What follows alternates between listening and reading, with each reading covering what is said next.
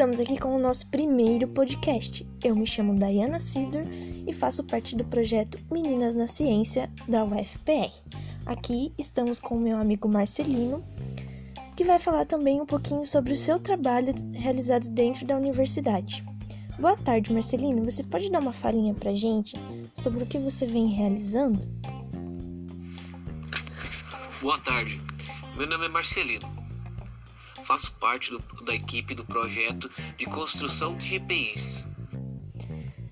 E você poderia dizer pra gente quem coordena esse projeto?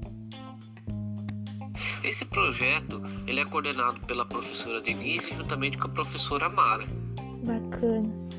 E nesse projeto, quais materiais vocês produzem, né? Que é na confecção de EPIs, quais são esses EPIs e o que, que vocês utilizam para a criação deste material? Durante o nosso projeto, fabricamos protetores faciais utilizando impressora 3D e, um e material manual. Qual que é a nossa matéria-prima principal? É o PLA e o acetato. Bacana. E né, na confecção desses materiais, quanto tempo vocês levam mais ou menos? Para a fabricação, durante o processo de impressão, ele leva em, em torno de 7 horas para estar fazendo imprimindo dois protetores. Além disso, a gente precisa cortar o acetato da forma e, a, e fixar junto ao protetor impresso. Após isso, colocamos um elástico para dar firmeza e acabamento no protetor. Sim, e, e depois de confeccionado esses materiais, para quem que eles são enviados?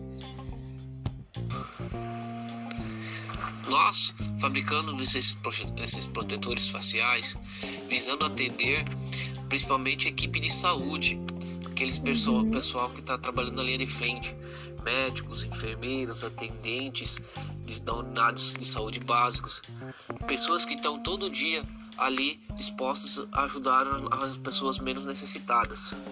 É um pequeno movimento que a gente pode fazer por eles Sim. que fazem muito por nós. Enquanto nós estamos protegidos em casa, eles estão lá todo dia enfrentando esse vírus terrível. E como você falou, né, esse trabalho é realizado de forma remota, de, de casa, né? Não tem a necessidade de estar saindo. E como que, então, dessa forma, como que é, esse material é entregue, né, para esse pessoal? Após os, os protetores prontos, entrego diretamente à professora, a qual destina a distribuição dos mesmos de forma ordenada. Uhum, entendi. Então tá bom, Marcelino, muito obrigada pela sua fala. Quero né, parabenizar aqui pelo, pelo projeto.